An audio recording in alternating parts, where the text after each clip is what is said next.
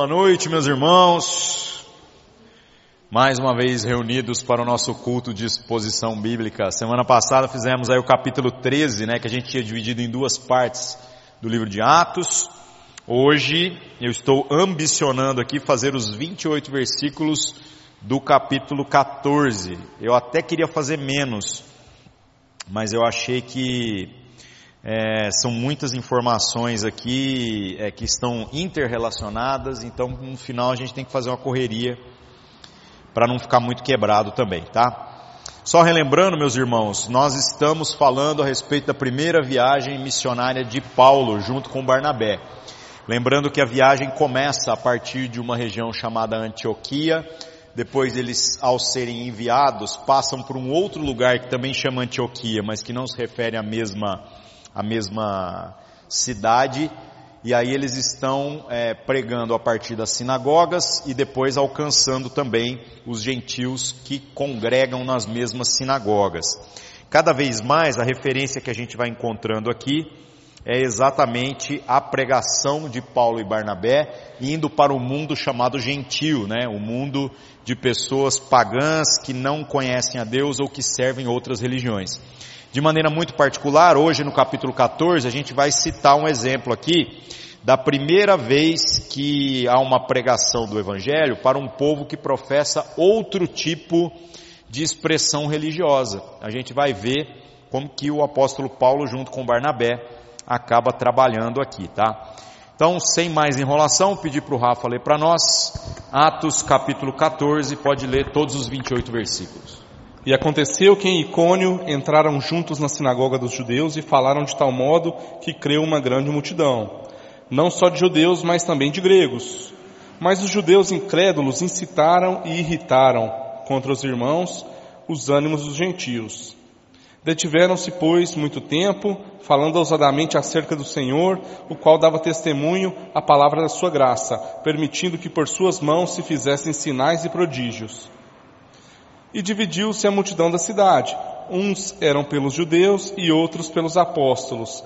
E havendo um motim, tanto dos judeus como dos gentios, com os seus principais, para os insultarem e apedrejarem, sabendo eles, fugiram para Listra e Derbe, cidades da Licaônia, e para a província circunvizinha. E ali pregavam o evangelho. E estava sentado em Listra certo varão, leso dos pés, leso dos pés, né, coxo desde o seu nascimento, o qual nunca tinha andado. Este ouviu falar Paulo, que fixando nele os olhos e vendo que tinha fé para ser curado, disse em voz alta, levanta-te direito sobre os seus pés. E ele saltou e andou. E as multidões, vendo o que Paulo fizera, levantaram a voz dizendo em língua licaônica, fizeram-se os deuses semelhantes aos homens e desceram até nós. E chamavam Júpiter a Barnabé e Mercúrio a Paulo, porque este era o que falava. E o sacerdote de Júpiter, cujo templo estava em frente da cidade, trazendo para a entrada da porta touros e grinaldas, queria com a multidão sacrificar-lhes. Ouvindo, porém, isso, os apóstolos Barnabé e Paulo rasgaram as suas vestes e saltaram para o meio da multidão, clamando e dizendo: Varões, por que fazeis essas coisas? Nós também somos homens como vós, sujeitos às mesmas paixões, e vos anunciamos que vos convertais dessas vaidades ao Deus vivo, que fez o céu e a terra e o mar e tudo quanto há neles. O qual, nos tempos passados, deixou andar todos os povos em seus próprios caminhos, contudo, não se deixou a si mesmo sem testemunho, beneficiando-vos lá do céu, né? Lá do céu dando-vos chuvas e tempos frutíferos, enchendo de mantimento e de alegria o vosso coração. Dizendo isso, com dificuldade, impediram que as multidões lhe sacrificassem. Sobreviveram, porém, uns judeus de Antioquia e de Icônio, que, tendo convencido a multidão, apedrejaram a Paulo e o arrastaram para fora da cidade, cuidando que estava morto. Mas rodeando os discípulos, rodeando os, os discípulos, levantou-se e entrou na cidade. E no dia seguinte saiu com Barnabé para Derbe. E tendo anunciado o evangelho naquela cidade e feito muitos discípulos, voltaram para Listra e Icônio e Antioquia, confirmando o ânimo dos, dos discípulos, exortando-os a permanecer na fé, pois que por muitas tribulações nos importa entrar no reino de Deus. E havendo-lhes por comum consentimento eleito anciãos em cada igreja, orando com jejuns, os encomendaram ao Senhor em quem haviam crido.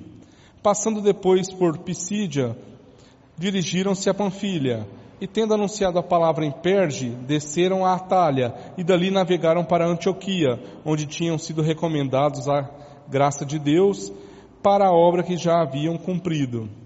E quando chegaram e reuniram a igreja, relataram quão grandes coisas Deus fizera por eles e como abrira aos gentios a porta da fé, e ficaram ali não pouco tempo com os discípulos. Isso daí, muito bom. Vamos lá, irmãos, voltando então no verso 1 do capítulo 14, lembrando que estamos falando aí sobre o apóstolo Paulo e Barnabé, agora já entrando é, cada vez mais no mundo é, dito gentil, né? Dentre as pessoas que não professam a fé judaica. Então diz lá no verso 14, aconteceu, no capítulo 1 do verso 14, aconteceu que Icônio entraram juntos na sinagoga dos judeus e falaram de tal modo que criou uma grande multidão, não só de judeus, mas também de gregos. Mas os judeus incrédulos incitaram e irritaram contra os irmãos os ânimos dos gentios. Icônio, meus irmãos, é uma das cidades que está ali é, no extremo oriente, né? então bem para o lado direito de onde eles vieram, de onde eles começam o seu trabalho de evangelização, num distrito chamado Frígia, numa província romana chamada Galácia. Por que, que isso é relevante para o contexto que a gente está tentando encontrar aqui? Nós, antes de fazermos o livro de Atos, nós falamos sobre é, Efésios, né? E a cidade de Éfeso é uma dessas cidades onde Paulo estabelece é, uma igreja e depois, posteriormente, ele envia cartas para fortalecer, corrigir, animar a igreja que está acontecendo ali. Curiosamente, o testemunho que a gente tem desta região, do que nós vamos ler no capítulo 14, se refere a uma das outras cartas, que é, que é a igreja que se reúne é, dos Gálatas, a igreja da Galácia.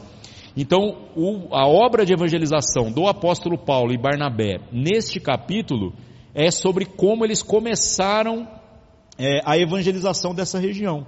Então, quando você pega lá a carta de Paulo aos Gálatas, ela já está se referindo à igreja que eles estão tendo o privilégio de plantar através da pregação aqui. Então, cada vez mais a gente está vendo eles saindo de perto da Judéia, né, saindo aqui do lado mais do Oriente e caminhando no sentido do Ocidente. Lembrando que a, a Galácia, né, essa região, já estão cada vez mais perto daquilo que a gente entende pela Grécia nos nossos dias, quase já ali no extremo do Mediterrâneo, quase já chegando na Europa. Então a, a propagação do Evangelho é uma coisa muito interessante através de uma viagem dessa. A estimativa é que esta viagem, esses dois capítulos que a gente percorreu, dois, três capítulos, acerca desta viagem de Paulo e Barnabé, é, a estimativa é que tenha durado em torno de um ano. Né? A narrativa não é muito precisa. Mas, é, se você considerar o testemunho de como a igreja lá da Galácia se tornou importante, a gente vai vendo que o que está descrito até de maneira superficial aqui teve um grande peso na história. Né? E como aconteceu também no capítulo anterior, qual que é a estratégia de evangelização? Você fala, ó, vamos procurar uma sinagoga, que é o lugar onde já ensinam a respeito do Deus que os judeus conhecem do Antigo Testamento, e aí chegando lá, no tempo oportuno, a hora que alguém abrir para que outras pessoas compartilhem algum tipo de ensinamento, a gente entra com o ensinamento, dizendo que de fato todo o Antigo Testamento está correto, mas que o objetivo das profecias e lá lá lá era o que? Era Cristo Jesus. E aí eles pregam. Só que o que está acontecendo aqui é que a gente está vendo que mais uma vez, assim como aconteceu no capítulo anterior, a adesão dos gentios que frequentam a sinagoga, ou seja, os povos não judeus, mas que gostam do Deus dos judeus, né, e são tratados com diferença ali no culto judaico, estas pessoas são os que abraçam de maneira mais enfática a pregação de Paulo e Barnabé, né? Agora o verso 2 diz que os judeus incrédulos, incrédulo não quer dizer que é um judeu que não crê em Deus, é o judeu incrédulo no sentido daqueles que não creem na pregação deles, né? Esses judeus e incitam todo o povo contra, eles tentam meio que pregar contra todo o trabalho da evangelização que o apóstolo Paulo está fazendo ali, tá?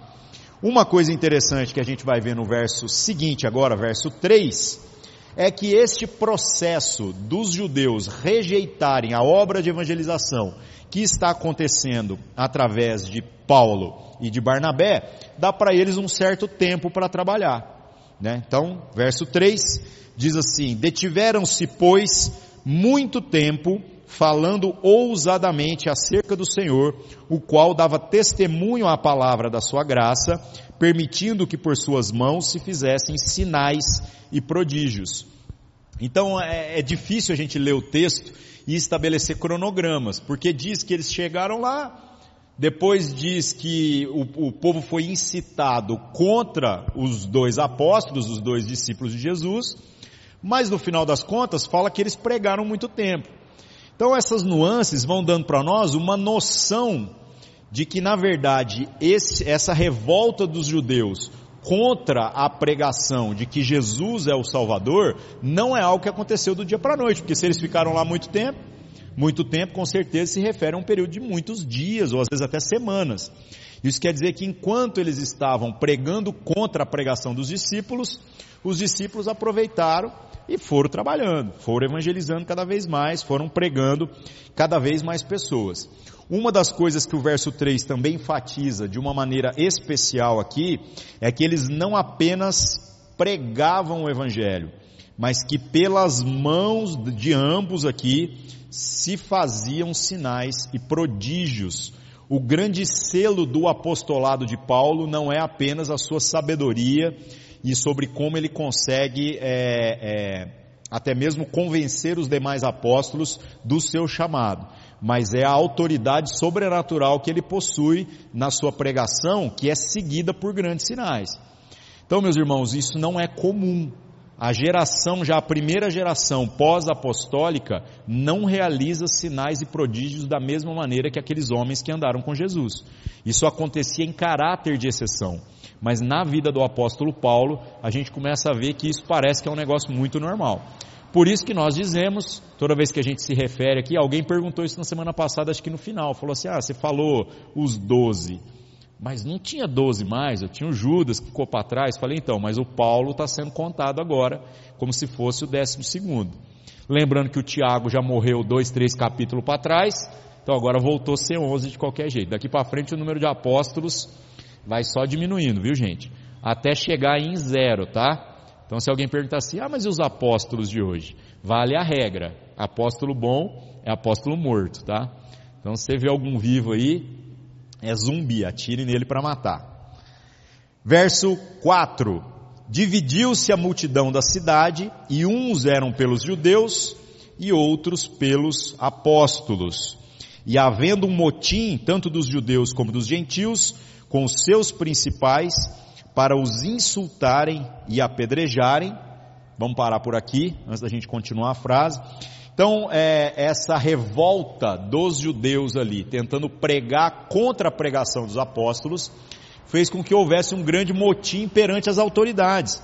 Os caras não apenas é, estavam indo lá e apertando a liderança, é, as autoridades da cidade. Havia dois grupos apertando a liderança da cidade. Então eu fico imaginando o seguinte: como é que dois homens chegam numa cidade? É óbvio, irmãos, que o conceito de cidade aqui é muito diferente do nosso conceito. Né? A gente falou nos capítulos anteriores, no começo do livro de Atos, que a cidade de, de Jerusalém tinha 25 mil habitantes. É uma cidade pequena, né? Então, obviamente, essas cidades aqui, nós estamos falando de cidades muito pequenas. Nós estamos falando de regiões muito pequenas. Mas mesmo assim, como pode chegar dois homens, ainda que a cidade tivesse, sei lá, 10 mil habitantes, e dois homens inflamar a cidade desse jeito só através da pregação? Essa é a grande habilidade deles aqui, né? E o apóstolo Paulo, o que é interessante na sua pregação, é que a gente vai vendo que ele gosta de ir no lugar certo, de maneira incisiva, começar a plantar ideias. Vocês vão ver que mais para frente, em outra ocasião em que eles se separam ao longo da viagem, ele não espera os irmãos para começar a obra não. Ele literalmente viu uma oportunidade, ele já começava a pregar. A hora que os demais apóstolos chegavam para fazer o trabalho que eles acordaram de fazer juntos, a cidade já estava toda inflamada, né? Então essa é uma, uma habilidade de viver no meio do povo e de pregar ousadamente a ponto de fazer com que as pessoas tomassem partido naquela pregação, ou a favor ou contra. O que acontece aqui nesse versículo é que diz que a multidão da cidade se dividiu. E ao se dividir, ambos os grupos se portam ali perante as autoridades, uns clamando para que eles fossem expulsos e outros clamando que não, deixa eles aí, ué. deixa eles pregarem, nós nos interessamos pela mensagem que eles trazem, né? Agora o que que acontece? Acontece que os dois, sabendo do que está acontecendo, a gente vê aqui no verso 6, perceberam que seria oportuno dar no pé ali rapidinho, ir embora antes de que o negócio apertasse. Então verso 6, sabendo eles, fugiram para Listra e Derbe, cidades da Licaônia, e para a província circunvizinha. Então os dois resolveram fugir da região, resolveram sair dali rápido para que eles não se envolvessem em nenhuma confusão.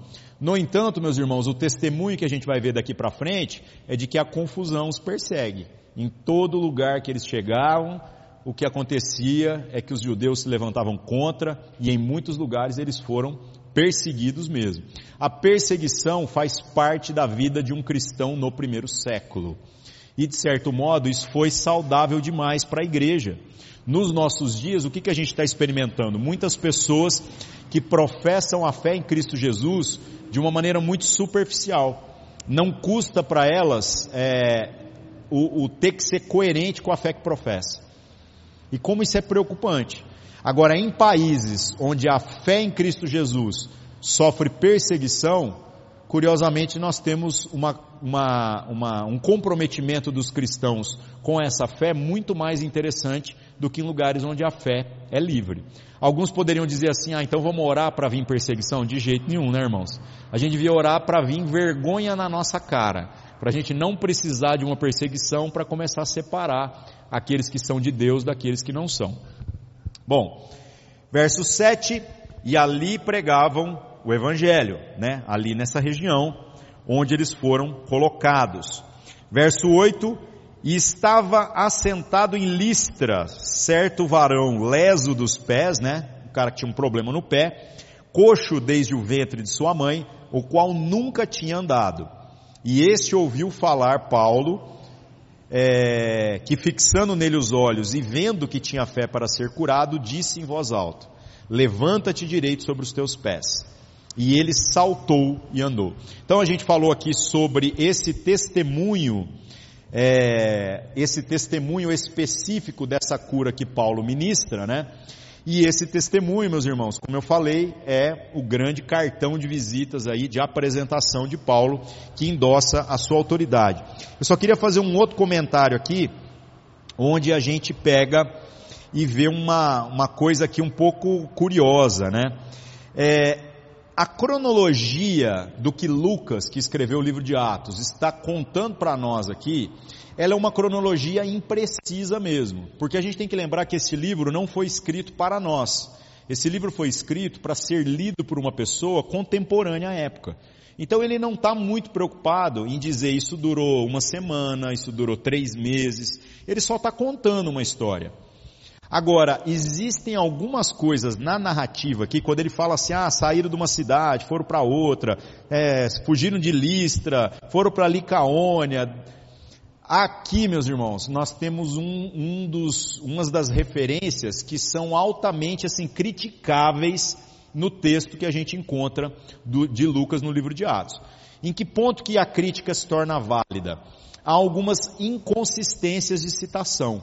E por que, que isso é interessante? Porque muita gente acaba é, ficar procurando essas coisas na Bíblia para falar assim, ah, tá vendo? A Bíblia está errada. Mas vamos nos lembrar de quantas vezes a gente fez referência a coisas externas, a, a textos do Flávio Josefo, ou textos que é, descrevem a história do Império Romano. Quantas vezes, nos capítulos anteriores de Atos aqui, nós tivemos comprovações históricas de que essa história aqui não é uma história inventada, ela é uma história que está é, colocada em um cronograma histórico que de fato aconteceu. Agora aqui nós temos uma falha. Qual que é a falha? nós temos que entender que o Lucas não presenciou todos os fatos que ele está descrevendo. Boa parte desses fatos ele está testemunhando a partir de histórias que lhe foram contadas. Então, algumas referências no capítulo 14, de eles saíram dessa região e foram para aquela, não batem com a geografia da época. Por que, que não bate? Pode ter sido um erro na hora de escrever, ou pode ter sido uma ignorância mesmo, no sentido de alguém que nunca tendo viajado para aquela região, simplesmente inverteu a ordem das cidades. Isso é algo perfeitamente aceitável. Compromete o texto? De maneira nenhuma. E se a gente parar para pensar, a igreja nos primeiros séculos, sabendo dessas inconsistências, sabendo de um erro dessa natureza, poderia ter corrigido isso, mas não corrigiram, porque eles viam a sinceridade daquilo que foi escrito. É tipo você tentar descrever o caminho daqui para Brasília e botar catalão antes de Araguari. Está errado. Mas é um erro que compromete a história da viagem? Não, porque é só o caminho. O que interessa mesmo é que saiu daqui e chegou lá. Agora, por que cidades que passou em que ordem, isso é uma mera curiosidade de geografia. Então há falhas na narrativa de Lucas, principalmente aqui no capítulo 14. Mas, meus irmãos, não podemos atribuir esse tipo de falha, que é uma falha, no meu conceito, legítima, de quem não conhece a região, né, como algo que venha desqualificar o texto bíblico. Há muito mais coisas a favor do que propriamente algo contra, né? Mas eu acho bom aqui colocar que o que tem de gente que fica achando cabelo em ovo e depois fala assim, aí ó, viu? Tá errado. Tá errado e nós não temos vergonha de falar que tá errado, tá irmãos? Agora o porquê que ele errou, nós não sabemos. Provavelmente, ele errou porque ele não estava junto. Que não, que ele não estava junto eu tenho certeza, não estou dizendo, mas provavelmente o erro foi esse. Né? Uma citação equivocada, tá? que mais, meus irmãos? Verso 11. O que que acontece? O Paulo cura este homem de nascença, lembrando que eles estão numa região chamada Licaônia, e aí então aqui acontece uma coisa interessante. As multidões, vendo o que Paulo fizera, levantaram a sua voz, dizendo em língua licaônica: Fizeram-se os deuses semelhante aos homens e desceram até nós. Meus irmãos, é comum em todas as regiões é, dominadas pelo Império Romano que as pessoas fossem bilíngues. Então, o idioma oficial do Império Romano era o grego. O que que acontece? Nesta região aqui da Licaônia, as pessoas falavam grego, Paulo era fluente em grego, sem dificuldade nenhuma. No entanto, o próprio texto se refere ao povo falando na língua licaônica. O apóstolo Paulo e Barnabé não falam essa língua. Por isso que a gente vai vendo que esse texto aqui é uma história que foi contada. Então, o Lucas já registrou a tradução do que o povo falou. Mas o entendimento dos comentaristas a respeito desse trecho é de que quando o povo começou a falar né, o que eles estão dizendo aqui, fizeram-se os deuses semelhantes aos homens e desceram até nós, os apóstolos não entenderam o que foi dito. Eles foram entendendo à medida em que o negócio foi desenrolando, à medida em que os acontecimentos ali foram então é, é, rolando ali, né? As coisas foram se organizando. E uma outra curiosidade é quantos lugares eles passaram que vão possuindo idiomas diferentes aqui. Então, quem falava grego nessa época era tipo falar inglês no mundo de hoje. Né? Você não vai conseguir conversar com todo mundo, mas vai conseguir conversar com a maioria. Lá na Judéia, se você pegasse, por exemplo, Pedro, Pedro é um homem que não sabia falar grego. Então, o Pedro, toda vez que se reunir com os irmãos gentios, ele precisava necessariamente de alguém que o traduzisse, alguém que fizesse ali essa intermediação porque é, o grego é, ele era oficial do império, mas o Pedro não é um homem experimentado no, no, no estudo, né? ele é um homem leigo, entre aspas. Lá na Judéia, o que a gente vai ter são pessoas que falam o aramaico e pessoas que falam o grego, porque é uma província romana. Aqui nesse lugar, falam a língua licaônica e falam grego. é um desafio para o Evangelho essa questão da propagação das mensagens, uma vez que em cada região que você vai tem um idioma diferente. E é exatamente por esta razão, meus irmãos, que o Novo Testamento foi escrito em grego. Os caras, ao invés de escrever em aramaico, falou assim: rapaz, vamos escrever esse negócio em grego, que aí o negócio vai resolver. O único livro que há algum questionamento nesse sentido há algumas dúvidas, né? Se, não, se eu não me engano, o Evangelho de Mateus possa ter sido escrito em aramaico e posteriormente ter sido convertido para o grego, mas mesmo assim nós não temos certeza.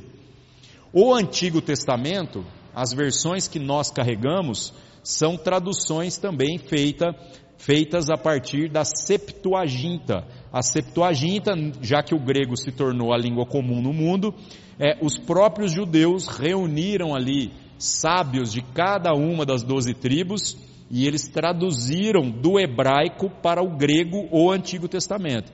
Só que o judeu, ele tudo que ele faz envolve uma certa mística ali, né? Eles falam que, gente, tradução é sempre adaptação. É, não tem como você fazer uma tradução de uma língua para outra e falar assim, não, ficou tão bom quanto, né?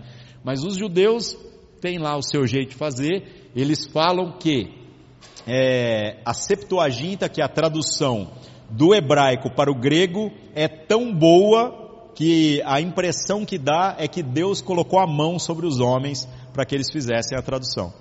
E de fato ela é tão respeitada entre os judeus que as traduções que a gente possui é, para o Antigo Testamento nosso, a maioria delas vem da Septuaginta. Muito legal isso. Então quem aprender grego, meus irmãos, dá para ler boa parte dos originais, aí praticamente a Bíblia inteira. Né? Se o cara quiser ir muito no rigor da palavra, aí você vai ter que aprender hebraico para poder estudar os textos do original do original, antes de qualquer outra coisa, tá? Bom, vamos lá. O que, que aconteceu então? Verso 11, o povo disse, né? Fizeram-se os deuses semelhantes aos homens e desceram até nós. Verso 12, aqui tem uma coisa muito curiosa também. E chamavam Júpiter a Barnabé e Mercúrio a Paulo, porque era este o que falava. Gente, no panteão grego, né, o maior deus de todos era Zeus. E o mensageiro de Zeus era é, o Hermes.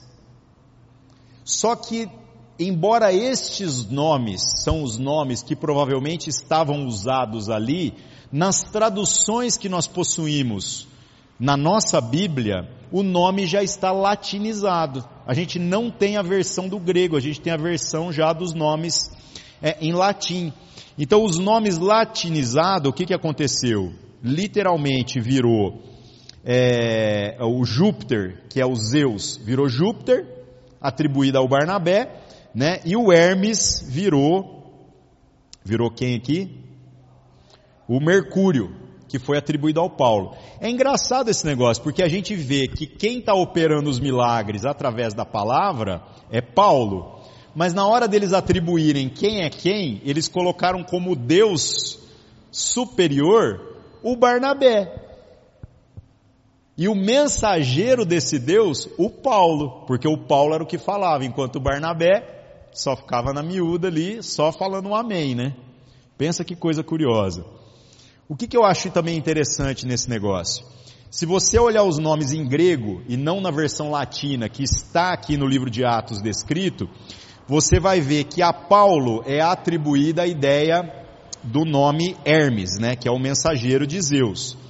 E da ideia do nome Hermes vem a expressão hermenêutica, que é a ciência da interpretação de textos, da comunicação dos textos.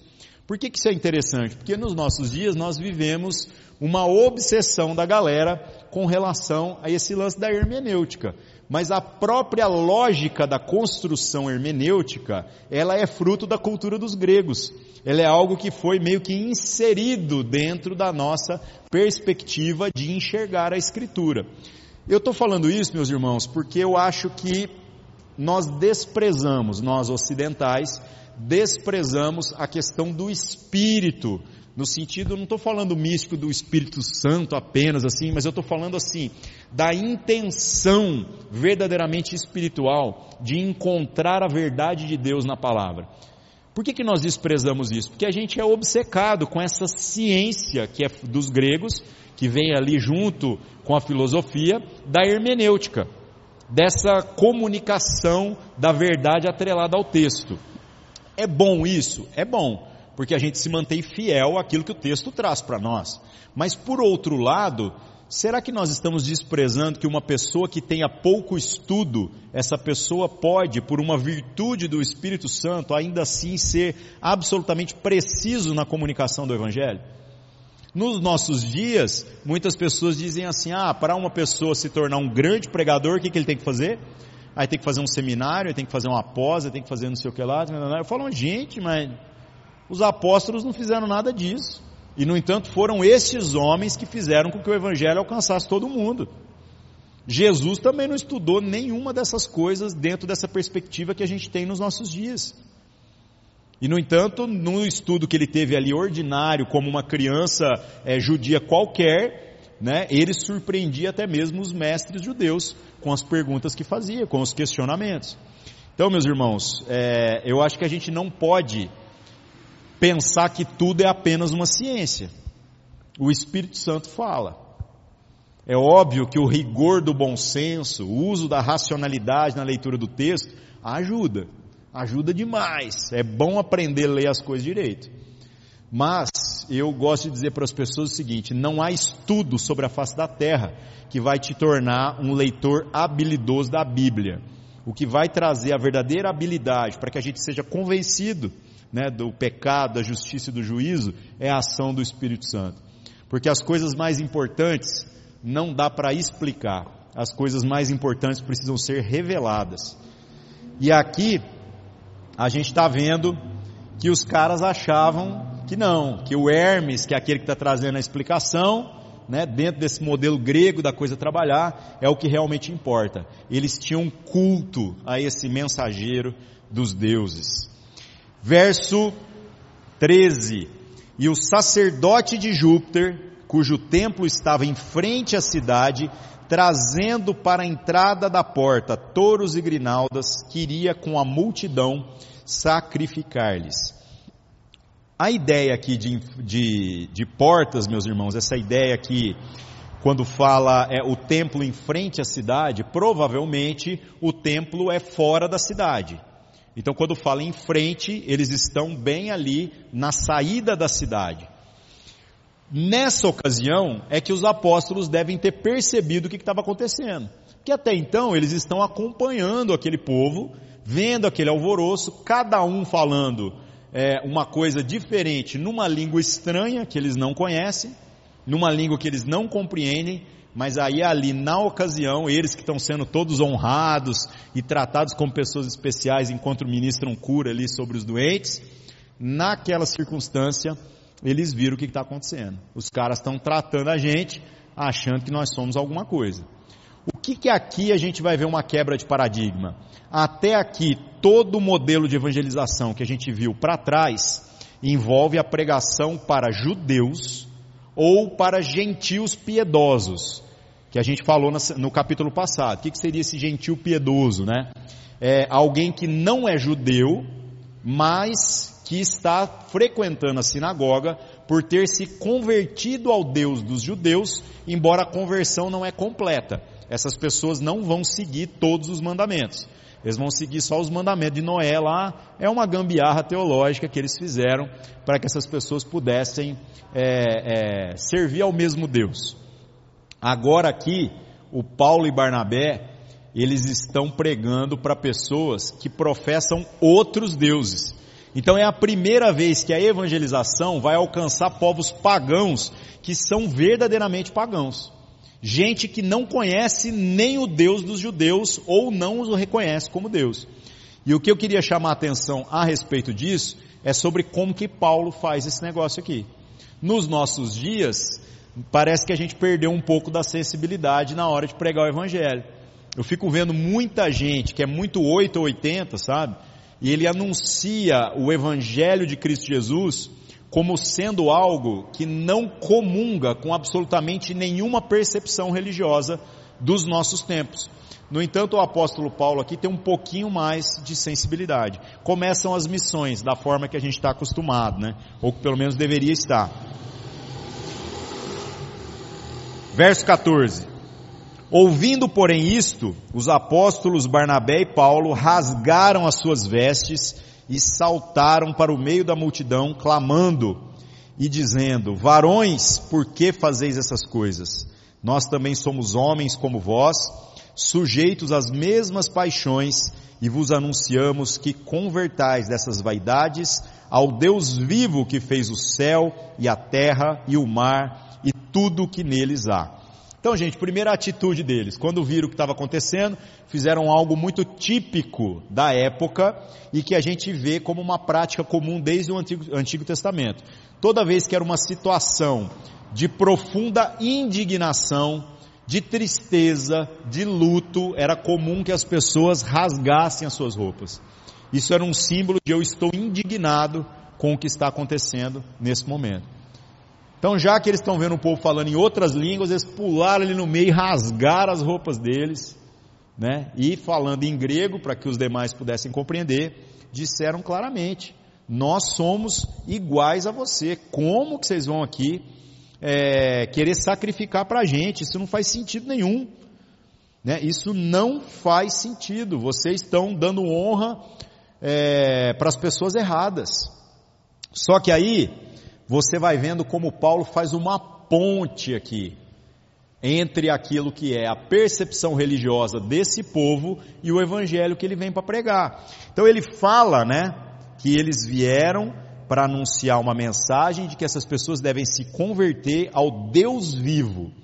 Só que aí quando ele vai falar a respeito desse Deus vivo, ele começa a usar umas, uma, um discurso aqui que nós é, posteriormente categorizamos como uma linha teológica chamada teologia natural. A teologia natural é a capacidade das pessoas de perceberem o divino sem necessariamente precisarem de uma revelação. Então existe muita gente, acho que todos nós devemos conhecer alguém, né? Que fica assim, vai ver uma cachoeira muito doida lá e fala assim, rapaz, eu vejo Deus aqui, né? Isso é óbvio, né? Toda criação é, é louva a Deus, mas nós não estamos é, pregando apenas esse tipo de superficialidade com Deus. Nós estamos falando a respeito da plenitude da revelação que está na pessoa de Cristo Jesus.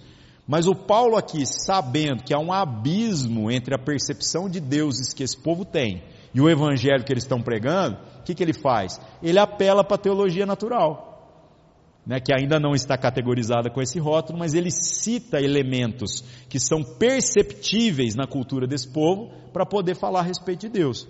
Então ele fala, é o Deus vivo que fez o céu, a terra, o mar e tudo que há neles. E aí ele continua no verso 16 e 17. O qual nos tempos passados deixou andar todas as gentes nos seus próprios caminhos. Então olha que legal, ao invés dele esculachar a café dos caras, de falar assim, não, vocês estão fazendo tudo errado. Essa religião de vocês aí é tudo mentira. Ele fala assim, não, o Deus que fez todas as coisas, no passado permitiu que cada um andasse segundo a sua percepção. Então vocês só estão aí servindo e adorando esses deuses todos aí, porque o verdadeiro Deus permitiu que vocês andassem segundo a vontade de vocês. Verso 17: Contudo, não se deixou a si mesmo sem testemunho, beneficiando-vos lá do céu, dando-vos chuvas e tempos frutíferos e enchendo de mantimento e de alegria os vossos corações. Gente, olha a pregação do Paulo. Ele está literalmente dizendo: embora Deus tenha deixado vocês é, se relacionarem com o religioso do jeito que vocês querem, no entanto, a bondade de Deus não foi recolhida de sobre a vida de vocês. Ele continuou mandando chuva e alegria e mantimento. Ou seja, embora vocês fizeram tudo errado, é isso que ele está dizendo, a bondade de Deus continuou se estendendo sobre a vida de vocês. Gente, que, que sensibilidade de pregação, né?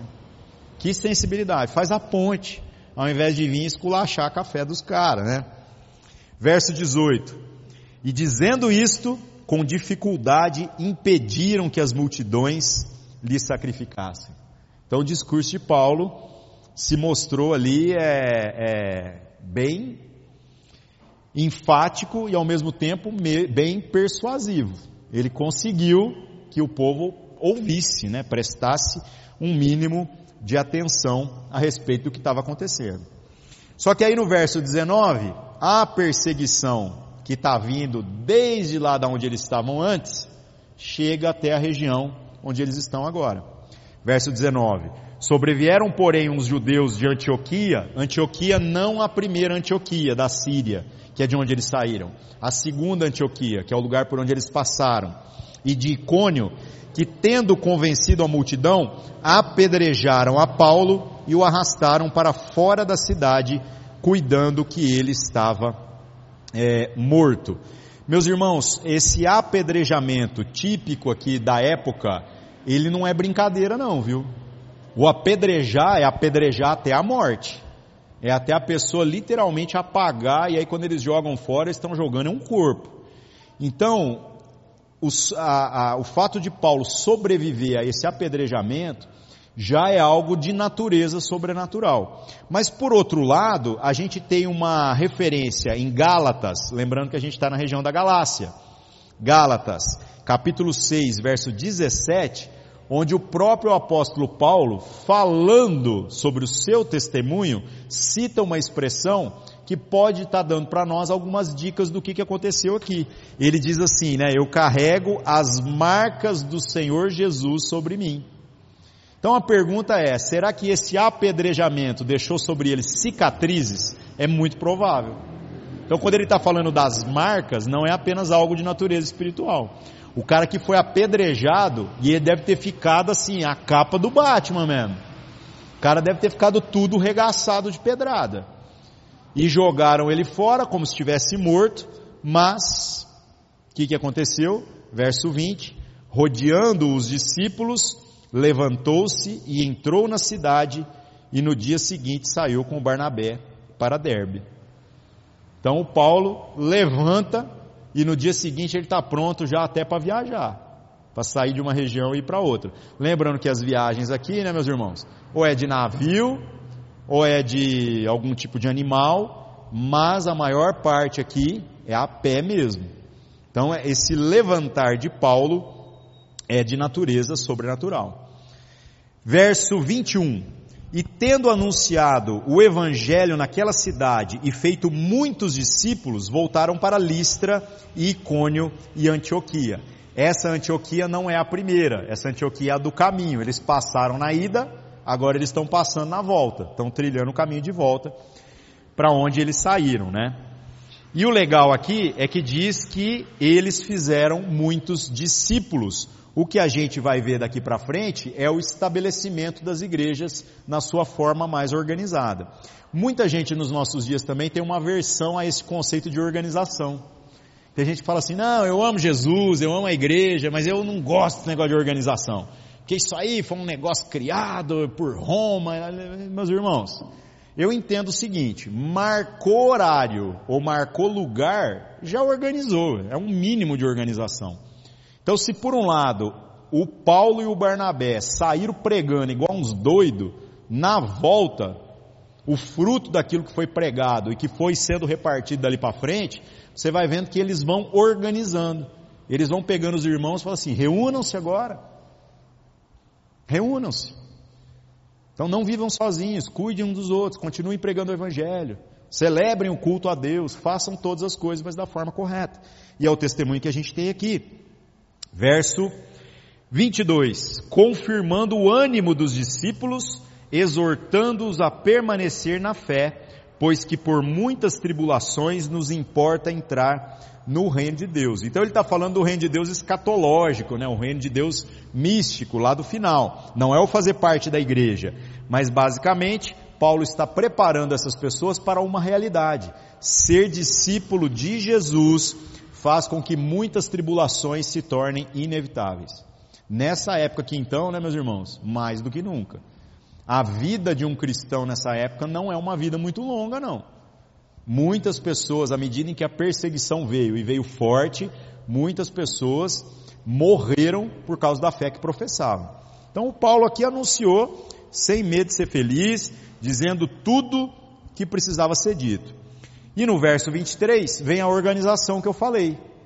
Um estabelecimento de um modelo que é uma réplica daquilo que já há na igreja da Judéia, ou seja, isso não é invenção de Paulo, isso não é invenção de Barnabé, isso já é algo que a gente não sabe exatamente onde e onde, onde a gente sabe, a gente não sabe é o porquê e o quando, em que circunstâncias foi estabelecido, mas é o padrão da igreja primitiva desde o seu começo ali, né? Ao estabelecimento do que? Dos presbíteros.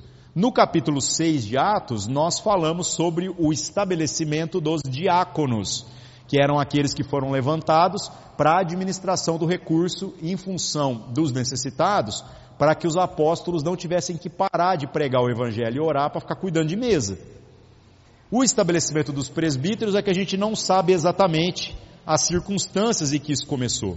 Mas aqui a gente está vendo um exemplo prático de que quando uma igreja se organiza, a primeira coisa que eles fizeram é levantar uma liderança, uma liderança natural. É um homem, não presbíteros, é um conselho. São pessoas que vão responder em favor daquela igreja. Lembrando que a palavra é, presbítero, na minha Bíblia aqui no verso 23, está escrito anciãos. Só que não é ancião necessariamente, né? A palavra que pode ser usada é o presbítero, do, no grego é presbítero, né? Que significa é, experimentado. Não é uma pessoa velha somente, é uma pessoa que possui experiência com a fé que professa. Se vocês pararem para pensar, fica parecendo que eles foram num dia e voltaram no outro. Como que eles já sabem quem que é o experimentado na fé, se há um capítulo atrás eles estavam indo e agora no outro capítulo eles já estão voltando? Por isso que a gente vai tendo uma ideia da cronologia. É, entre a saída e essa volta podem ter passado meses. Então foi o tempo para que muitas pessoas ali pudessem ser experimentadas na sua fé. Então diz, né? Verso 23 e havendo-lhe por comum consentimento eleito anciões em cada igreja, orando com jejuns, os encomendaram ao Senhor em quem haviam crido. Então levantaram os presbíteros, os anciãos, em cada uma daquela igreja ali. Verso 24: Passando depois por Psídia, dirigiram-se a Panfilha e, tendo anunciado a palavra em Perge, desceram até Atália e dali navegaram para Antioquia, essa é a Antioquia onde a viagem começou. Então agora retornaram da viagem, de onde tinham sido encomendados a graça de Deus para a obra que já haviam, já haviam cumprido. E quando chegaram, verso 27, e reuniram a igreja, relataram quão grandes coisas Deus fizera por eles e como abrira aos gentios a porta da fé. O que, que a gente vê aqui nesse testemunho de maneira específica em Antioquia da Síria, que é o lugar onde eles estão? Aqui a gente vê que não há um esforço por parte de Paulo e Barnabé de passar nenhum tipo de relatório para a igreja na Judéia, para a igreja de Jerusalém. O que revela para nós um fato extremamente importante na maneira pela qual as igrejas se estabeleceram.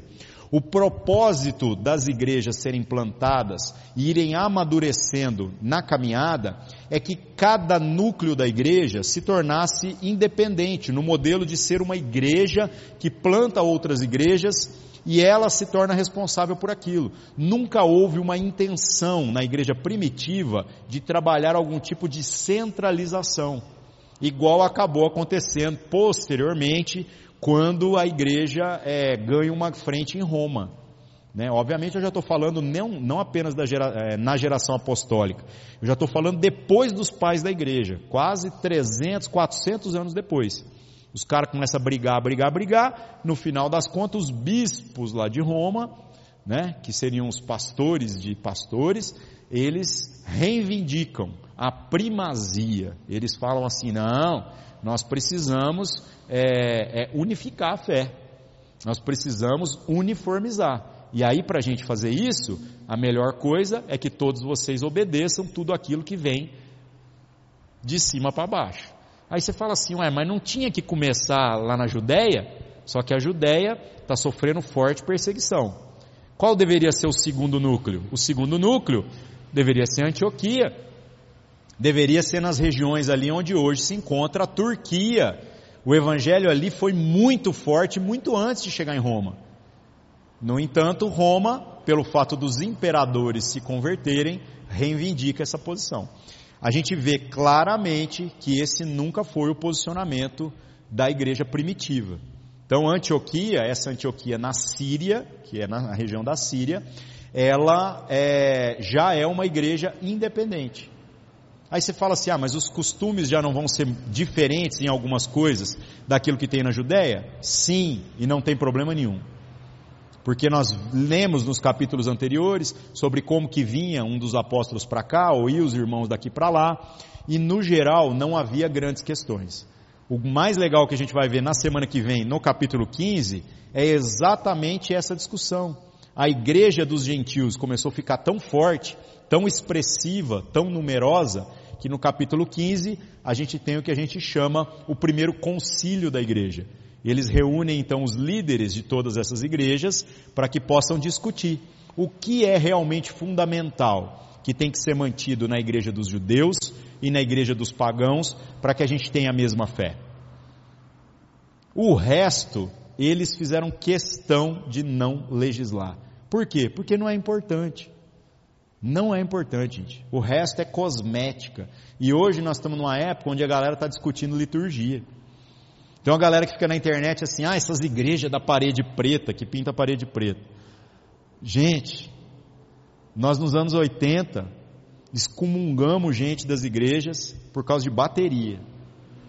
E hoje não tem uma igreja evangélica sobre a face da terra no nosso mundo ocidental que não tenha bateria.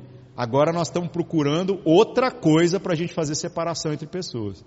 Então, na boa, pode pintar a parede de preto, de rosa, de azul. Que bobagem.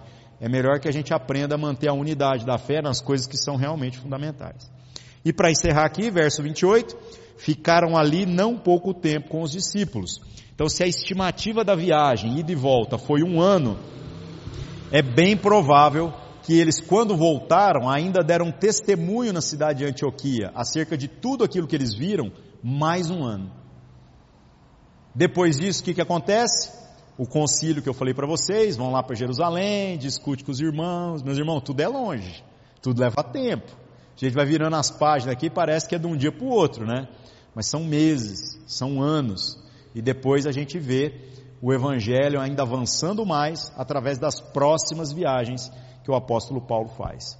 Então é, é genial aqui, né? É, é de uma expansão assim intencional mas ao mesmo tempo que não é barata, que custa muito. Custa perseguição, custa apedrejamento, custa até mesmo pressões institucionais dos governos para que eles não estivessem entrando em algumas cidades. Que a gente possa orar a Deus aí para que nos nossos tempos, que está tão fácil ser cristão, não tem ninguém pegando no pé da gente, literalmente, né? Estão pegando só nos nossos valores, mas não necessariamente ninguém vai vai te apedrejar por ser cristão. Que a gente possa ter coerência. Que a gente possa fazer como esses homens fizeram: colocar minhoca na cabeça dos outros. Ter um testemunho de fé tão forte, mas tão forte, que quem fica em dúvida é o outro e não a gente, como infelizmente está acontecendo nos nossos dias. Amém? Vamos orar. Senhor nosso Deus, em nome de Cristo Jesus, obrigado mais uma vez pelo privilégio de meditarmos na Sua palavra. Que o Senhor nos dê aí sabedoria, Pai, para que possamos ser esses homens e mulheres que vivem essa fé que contagia mesmo, essa fé que tira a certeza daqueles que achavam que te conheciam sem conhecer a plenitude da revelação que está na pessoa de Jesus. Que o nosso testemunho, Senhor Deus, não seja persuasivo apenas na beleza das palavras, nas construções, mas assim como foi poderoso em sinais, em coerência, na vida desses dois homens, de Paulo e de Barnabé, que nós possamos também viver da mesma, mesma forma nos nossos dias. Crendo que o Senhor não apenas operou todas essas coisas, mas ainda opera através da sua igreja, usa a nossa vida, Senhor. Em nome de Cristo Jesus. Amém.